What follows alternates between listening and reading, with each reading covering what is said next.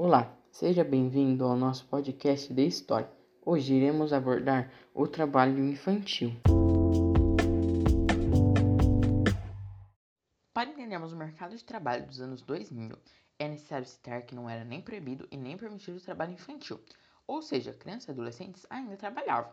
Nós podemos dizer que, de certa forma, era uma vantagem para as crianças por ganhar experiência, porém também haviam grandes vantagens, como esforço físico e psicológico.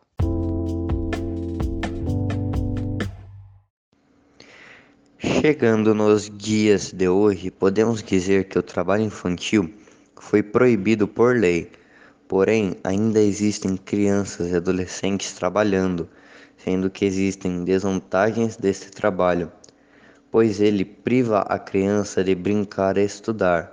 Entretanto, podemos dizer que também existem suas vantagens, sendo elas o fato da criança criar e trazer mais experiência e renda para casa.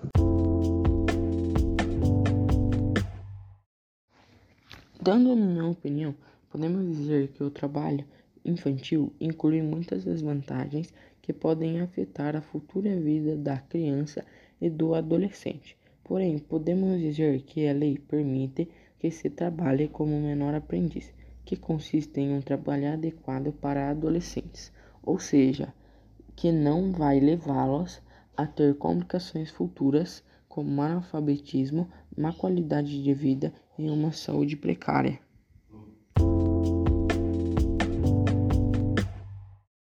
Esse foi o nosso podcast de história. Até o próximo episódio.